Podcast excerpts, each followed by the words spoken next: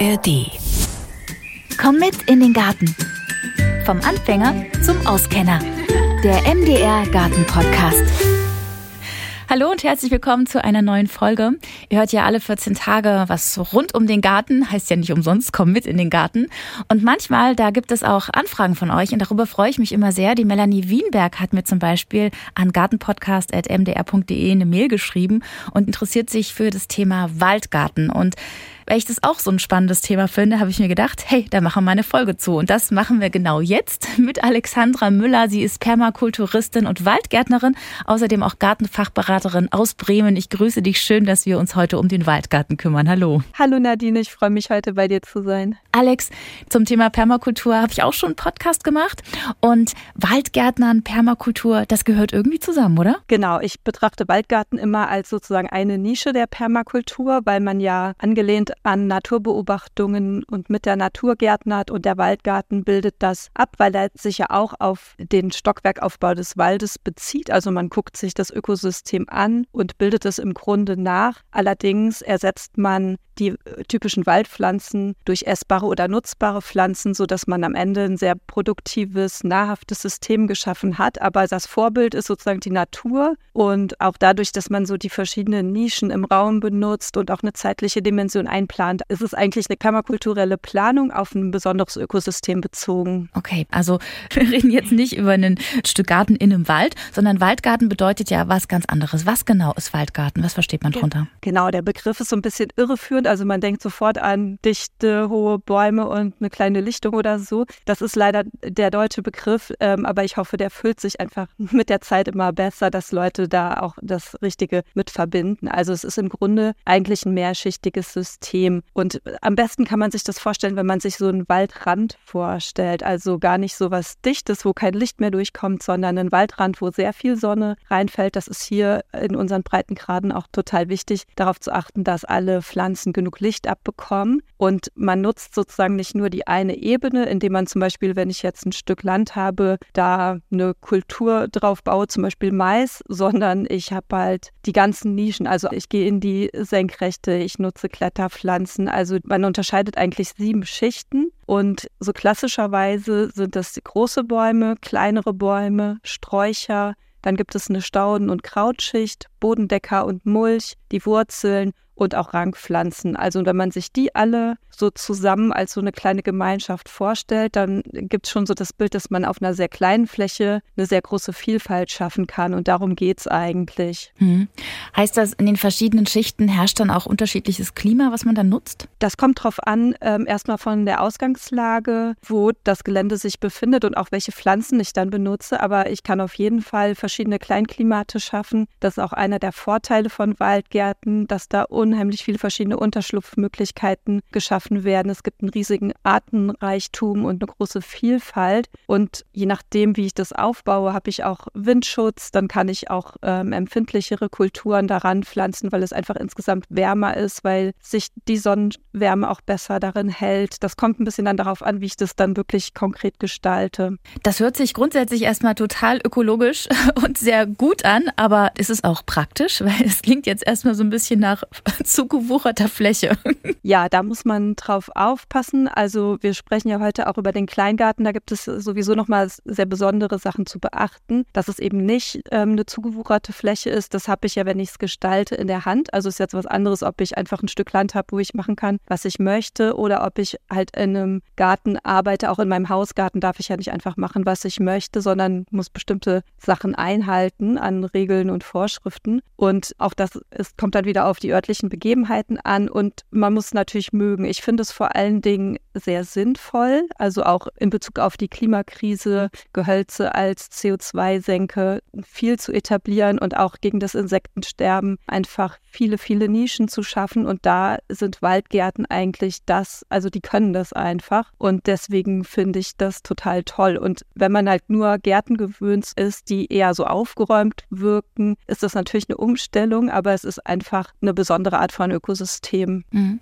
Lass uns mal direkt in den Kleingarten reinschauen. Du hast ja auch gerade angesprochen, denn ich frage mich, so Waldgarten, das klingt, wie wir es gerade ja schon festgestellt haben, einer großen, zugewucherten Fläche mit ganz vielen Bäumen, Sträuchern und äh, Pflanzen so dazwischen. Viele Tiere leben dort, das ist sehr abstrakt. Aber wenn man sagt, dieses Prinzip, und darum geht es ja heute auch in dieser Folge, dass wir mm, uns an diesem Prinzip ein bisschen langhangeln und du sagst nämlich und praktizierst es ja auch selber bei dir in deinem Kleingarten in Bremen, dass Waldgarten auch im Kleingarten funktioniert. Aber wie? Genau, man muss es sehr runterbrechen natürlich auf das, was im Kleingarten möglich ist. Also die großen Bäume, die zum Waldgarten eigentlich dazugehören, die fallen schon mal komplett raus, weil Waldbäume oder auch großwachsende Bäume darf ich gar nicht anpflanzen. Das Wichtigste, was ich immer empfehle, ist in die Gartenordnung wirklich vor Ort reinzugucken, weil die sich je nach Landesverband auch nochmal unterscheiden kann, wie genau die Vorschriften sind. Ein paar Sachen sind für alle gleich, aber so die Details, die unterscheiden sich halt. Und das ist so das A und O, auf welcher Grundlage arbeite ich eigentlich, weil es möchte natürlich niemand was anpflanzen, was dann am Ende Stress verursacht, Ärger macht oder wieder raus gerissen werden muss. Da reden wir quasi genau. über die Größe der Bäume und auch über die Arten der Bäume. Da muss man sich also quasi vorher im Kleingarten informieren, dass sie nicht eine bestimmte Höhe überschreiten, dass man die dann halt kleiner hält oder sich einfach gleich für Halbstämme oder sowas entscheidet. Und natürlich dann, du sagst ja auch, man kann diese Waldbäume auch mit Obstbäumen ersetzen. Das wäre jetzt kein Problem. Genau, ich gucke im Grunde, was möchte ich auf meiner Fläche anbauen. Ich äh, arbeite da auch bedürfnisorientiert. Also in der Permakultur guckt man ja auch, was sind die Bedürfnisse der Menschen, die das System etablieren oder pflegen oder worum soll es da eigentlich gehen. Ich könnte theoretisch auch einen Waldgarten anpflanzen, der nur für Insekten gut ist, aber meistens geht es ja um essbare Systeme, also dass ich auch eine Ernte habe als Mensch. Es ist genau wie du gesagt hast, die Art der Bäume, die Höhe, teilweise auch die Anzahlen, also genau wie viele Bäume in welcher Größe darf ich haben und das ist auch ganz wichtig, die Abstände zum Beispiel zu den Nachbargrenzen, damit sich die kleinen Gärten gegenseitig halt nicht beeinträchtigen oder beschatten. Da gibt es auch eine ganze Reihe von Vorschriften und die schwanken zum Beispiel je nachdem, in welche Gartenordnung man reinguckt. Also muss man sich einfach in seiner Kleingartenanlage nochmal genau informieren, am besten beim Vorstand und nochmal fragen bei einer Gartenbegehung vielleicht, wie viele Bäume sind überhaupt erlaubt, kann ich die Fläche so und so bepflanzen, weil ähm, ich meine, mit Bäumen allein ist es ja nicht getan. Ich meine, ich kann mir vielleicht auf eine Fläche 17 Bäume in meinen Garten pflanzen. Auf 300 Quadratmetern habe ich aber immer noch keinen Waldgarten. Genau, es kommt da noch drauf an, wie bringe ich die Pflanzen zusammen. Und auch da muss ich gucken, dass es nicht zu eng wird. Also in der Gartenordnung steht zum Beispiel auch drin, die Bäume sollen alle auch genug Platz haben. Es ist manchmal auch aber ein bisschen schwammig, wie es formuliert ist. Und da kann ich auch gucken. Also gerade entwickeln sich diese Gartenbausachen ja auch weiter. Also es wird unaufgeräumter in den Gärten, weil man halt gemerkt hat, die Insekten brauchen das. Also es, diese ganzen ökologischen Themen, die sind gerade ja auch mehr und mehr im Kommen und die kommen auch mehr in die Kleingärten rein. Und es kann schon sein, wenn ich jetzt anfange in meinem Garten zum Beispiel die Staudenstängel stehen zu lassen oder nicht mehr so oft den Rasen zu mähen, dass dann schon, je nachdem, in welchem Verein ich bin, schon Leute kommen und sagen, wie sieht es denn hier aus und was machst du denn da? Also deswegen empfehle ich auch wirklich erstmal kleinschrittig vorzugehen, auch so, dass ich selber das, was ich mache, noch unter Kontrolle habe und mich drum kümmern kann. Also das so der Unterschied zwischen sieht wild aus oder es ist verwildert. Also was ich mache, ist, dass ich ganz viel mit Leuten ins Gespräch gehe und dann sage, ja, hier liegt ein Laubhaufen rum und das und das ist der Grund. Oder ne, das habe ich jetzt hier gemulcht und es ist kein offener Boden, weil und so. Und so passieren halt dann die Veränderungen. Und meine Erfahrung ist, dass solange die Leute das Gefühl haben, ich weiß, was ich da mache, gibt es auch da so ein Zutrauen rein oder so ein, aha, okay, es sieht halt ungewohnt aus oder anders, aber die macht das da schon irgendwie. Und so würde ich das auch machen, wenn ich jetzt sage, ich möchte Waldgartenelemente in meinem Kleingarten haben, dann würde ich vielleicht erstmal in einer Ecke anfangen, gucken, wo steht vielleicht schon ein Baum. Meistens steht so ein Baum ja einfach in der Wiese, was ihm nicht so gut tut. Und da kann ich dann schon anfangen, dass ich da runter zum Beispiel eine Baumscheibe anlege, die ich bepflanze. Also so grob gesagt im, innerhalb des Kronbereichs des Baums mache ich das meistens oder ein bisschen größer, dass ich da schon mal anfange, zum Beispiel zu mulchen oder eine Unterpflanzung anzulegen, also eine Krautschicht oder auch mal ein vielleicht noch einen Strauch, eine Johannisbeere damit hinzupflanzen. Also dass da so kleine Systeme Stück für Stück entstehen. Und wie integrierst du in diesen, äh, sag ich mal, Baum, Strauch, Bepflanzungsbereich Gemüse? Also pflanzt du das dann bei dir so dazwischen oder weil klar Waldgarten, ich bin jetzt hänge jetzt immer noch gedanklich an dem Baum und an den Sträuchern, leuchtet total ein, dass man unterschiedliche äh, Lebensräume auch schafft und dass man den Platz auch ordentlich ähm, ausnutzt sozusagen, ähm, vielschichtig auch gestaltet. Aber die Frage ist ja dann immer noch, wo ist dann der Garten? Weil jetzt sehe ich da quasi nur Wald. Weißt du, was ich meine?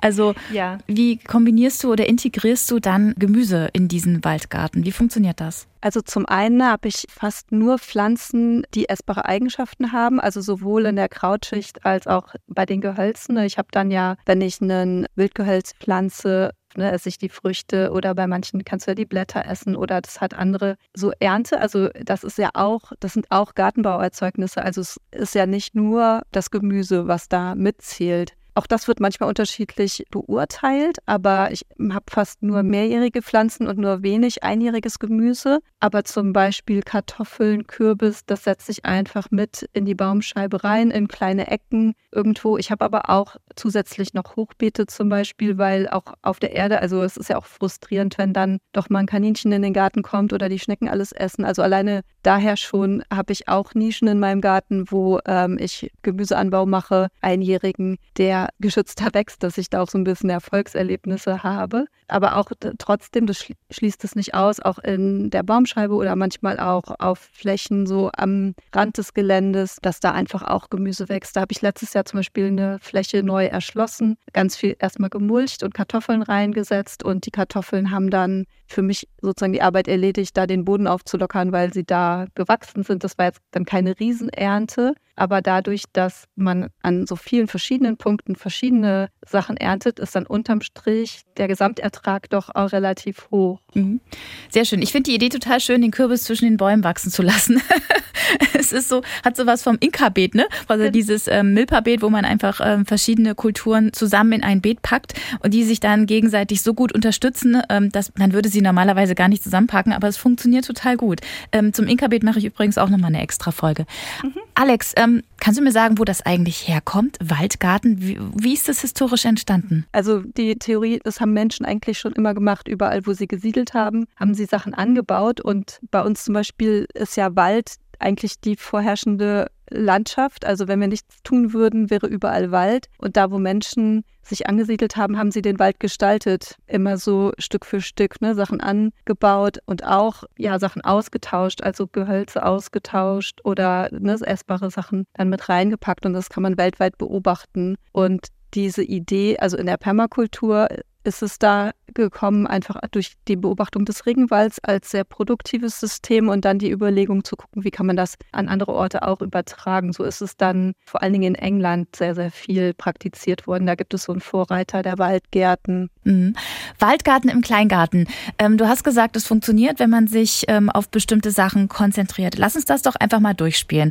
Also was ist unbedingt zu beachten, wenn ich jetzt meinen Kleingarten nach dem Prinzip Waldgarten umgestalten möchte? Dann würde ich als erstes eine Bestandsaufnahme machen und gucken, was ist da überhaupt schon da. Und dann auch mal durchzählen. Meistens, wenn ich einen Garten übernehme, sind da ja schon viele Bäume gepflanzt. Also gerade so alte Obstbäume ist ja so der Klassiker dass die da im Garten schon stehen und die habe ich dann ja auch erstmal. Das heißt, diese Nische ist da schon mal besetzt und dann kann ich gucken, was passt dazu. Ich mache auch erst immer viel Geländebeobachtung, also dass ich gucke, wo scheint eigentlich die Sonne hin, woher kommt der Wind, wo sind feuchte Stellen, wo ist es trocken und dann kann ich auch genau gucken, welche Pflanzen sind für die Standorte überhaupt passend. Das kann auf, auf einem Kleingartengelände sehr, sehr unterschiedlich sein. Zum Beispiel, da steht ja auch eine Laube drauf meistens die wirft dann schon mal Schatten in eine bestimmte Gegend und so. Ne? Da, dadurch habe ich schon mal auf dem Gelände selbst so verschiedene Nischen. Und dann gucke ich, was passt da noch dazu. Ich habe das gemacht, indem ich ähm, mir kleine Zettel ausgeschnitten habe, gucke immer darauf, wie groß werden die Gehölze oder Sträucher, wenn sie ausgewachsen sind, weil das Ding mit dem Platz, also wenn ich die zu eng pflanze und die nicht genug Licht bekommen, dann habe ich auch keinen vernünftigen Ertrag. Das tut den Pflanzen auch nicht gut. Und deswegen ist das halt sehr wichtig zu beachten. Und dann kannst du die so hin und her schieben und gucken, wie groß werden die eigentlich. Weil meistens ist es so, wenn du auf deinem Gelände stehst und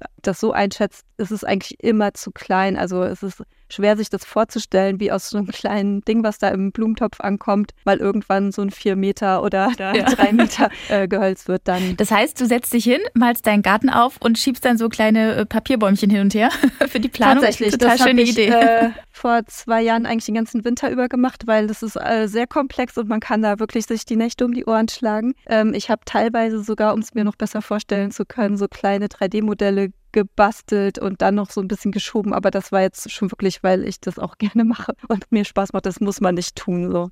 Ich habe zum Beispiel in meinem Garten keine großen hohen Bäume und gar nichts in der Mitte. Ich habe nur auf einem Stück meines Gartens, also im hinteren Bereich, habe ich die Laube. Dann habe ich mhm. ähm, Staudenbeet davor angelegt und das Ganze ist vorne eingezäunt von einer riesengroßen Hecke und nach links zum Nachbarn ist gar nichts, nur ein paar Sträucher und rechts zum Nachbarn habe ich Apfelbäume. Und ich habe jetzt quasi keine großen Bäume irgendwie in der Mitte. Jetzt frage ich mich, wie ich aus so einer Fläche, die erstmal gar keinen Schatten hat, nur so am Rand so ein bisschen, habe ich auch so Nischen und da die Himbeersträucher und die Stachelbeersträucher.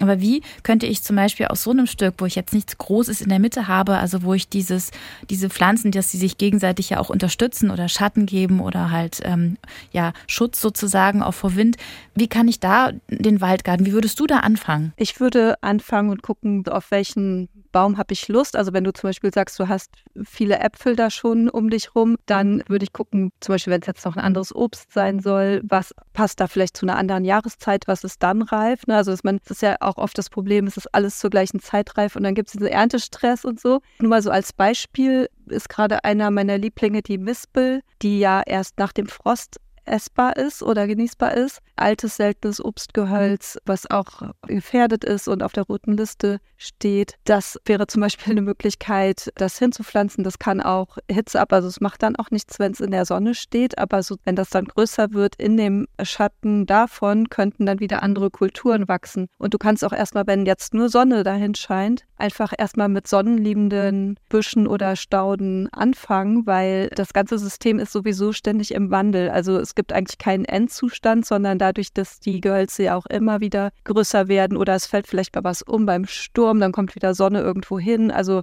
es ist ja alles im Wandel und dadurch musst du sowieso mal gucken, sind die Standortbedingungen noch so wie gedacht. Oder hat sich was verändert? Genau.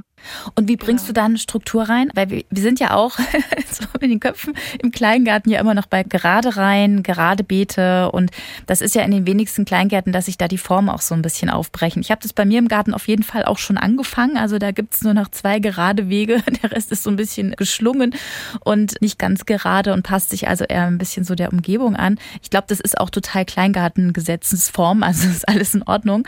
Aber wie bringt man Struktur rein? Wenn ich mir jetzt vorstelle, ich fange mit einer Mispel an auf meiner Wiese, baue darum dann Sträucher und es entwickelt sich alles so dahin.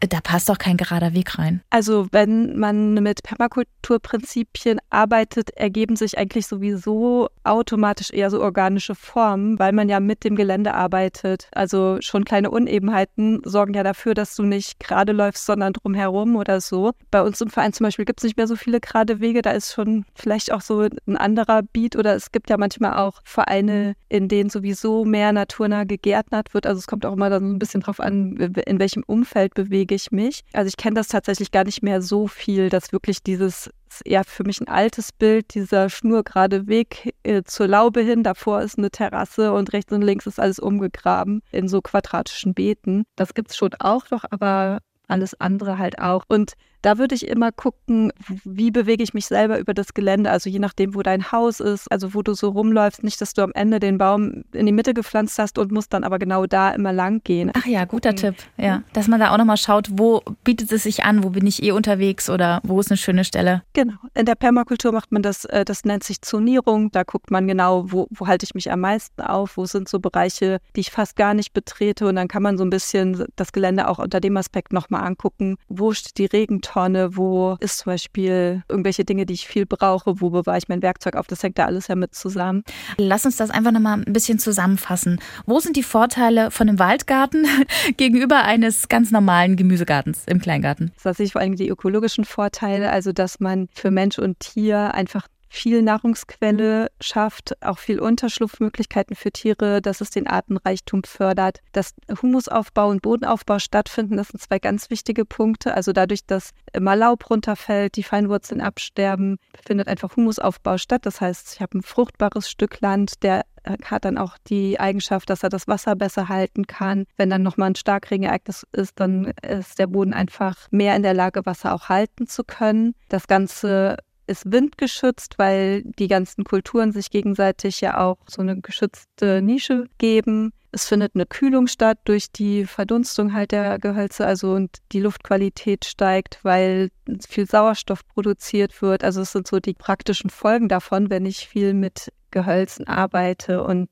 natürlich auch, was ich am Anfang schon mal gesagt habe, Klimaschutz und Gehölze als CO2 senke. Und ein Aspekt ist halt auch, dass ich viel dann mehrjährige Kulturen habe. Das heißt, ich muss, wenn das etabliert ist, weniger Arbeit reinstecken, weil ich einfach immer wieder die Pflanzen beernten kann, anstatt jedes Jahr das neu auszusehen. Das kann ich ja zusätzlich immer noch machen oder das ergänzt sich auch gut, aber ich habe so einen Grundstock an Sachen, wo ich relativ wenig tun muss natürlich Konkurrenz raushalten und so weiter, aber ähm, wo ich einfach viel auch ernten kann, weil die Sachen immer wieder kommen. Okay, das heißt essbare Sträucher, also Sträucher mit essbaren, nennt man das dann essbare Sträucher? Das klingt so, als würde ich das Holz knabbern.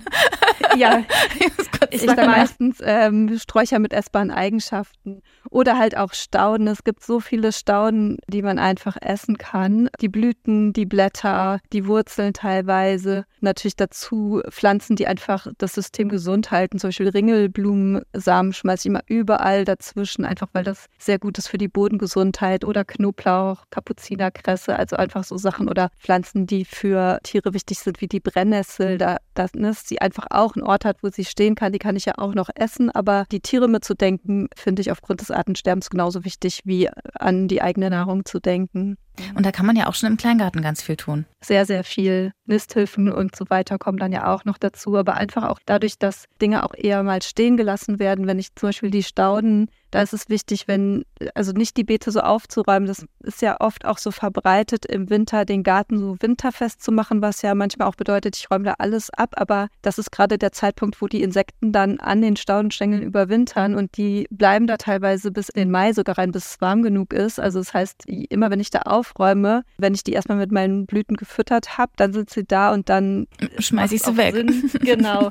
Deswegen, also wer das im Frühjahr zeitig aufräumt, da ist es dann wichtig, die Staudenstängel zum Beispiel einfach in eine geschützte Ecke im Garten einfach nochmal hinzulegen, dass die Tiere noch die Möglichkeit haben, da rauszuklettern. Stehen lassen ist eigentlich immer das Beste. Ist natürlich dann die Frage der Optik und wie kommt es dann an und so weiter weiter. Ja, weil das ist eigentlich so das Ding, ne? Das ist so vielleicht auch in unseren Köpfen noch so ein ah, Waldgarten oder überhaupt Permakultur. Das klingt nach äh, unaufgeräumt, mhm. unordentlich.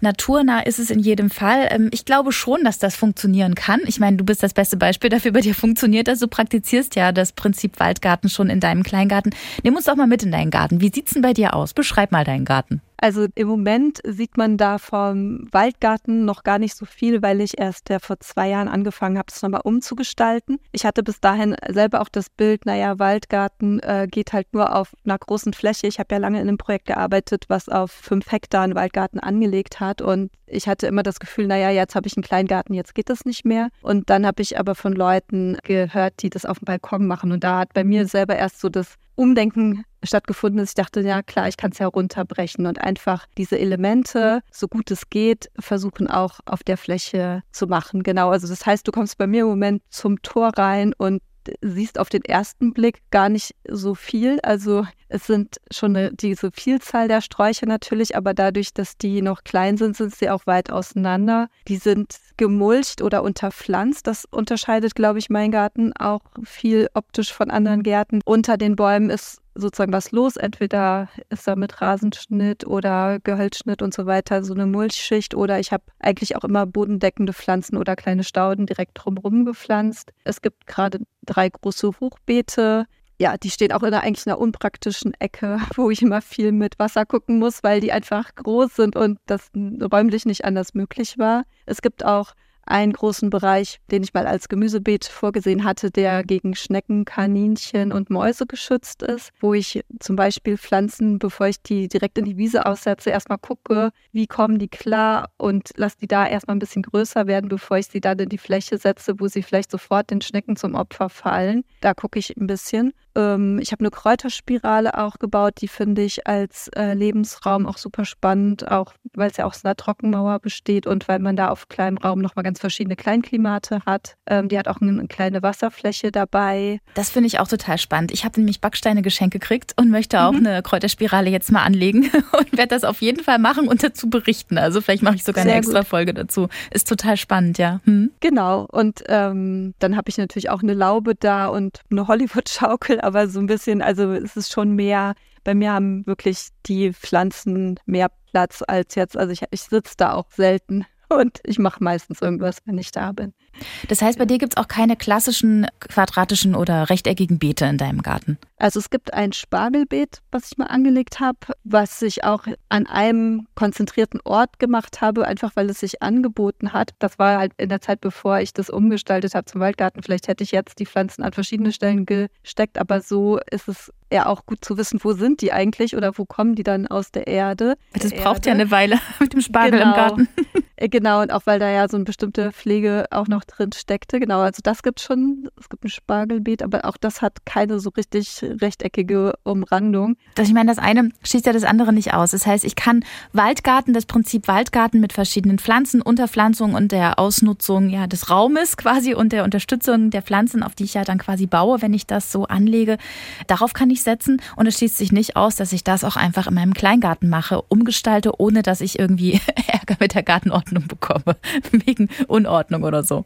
Also es funktioniert und es ist gut, es ist ökologisch sinnvoll, das zu machen. Das sehe ich auch so, auf jeden Fall. Es ist auch im Wandel begriffen, also dass Waldgarten im Kleingarten überhaupt gedacht wird. Äh, mein Eindruck ist, das fängt gerade an. Es gibt in Berlin zum Beispiel ein Projekt, was neu entstanden ist. Urbane Waldgärten heißt das. Die haben verschiedene Waldgärten in Städten gepflanzt. Und in Berlin ist es zum Beispiel innerhalb einer Kleingartenanlage. Und das ist ganz, ganz neu, dass es da in der Gartenordnung richtig auch vorgesehen ist. Also diese Mehrschichtigkeit und so auch betont wird. Das ist in so einer klassischen Gartenordnung, also die Leute, die die geschrieben haben, haben da vielleicht eher nicht gedacht, dass man das so auch umsetzt. Aber ich denke, dass das eigentlich im Sinne ist von allen, die im Garten tätig sind, auch mitzudenken, was ist eigentlich in Zukunft wichtig und wie müssen sich die Dinge auch ändern. Und deswegen habe ich auch am Anfang gesagt, lieber klein anfangen, also mal irgendwas reinranken lassen in den großen Baum oder so einen Wein oder was auch immer, als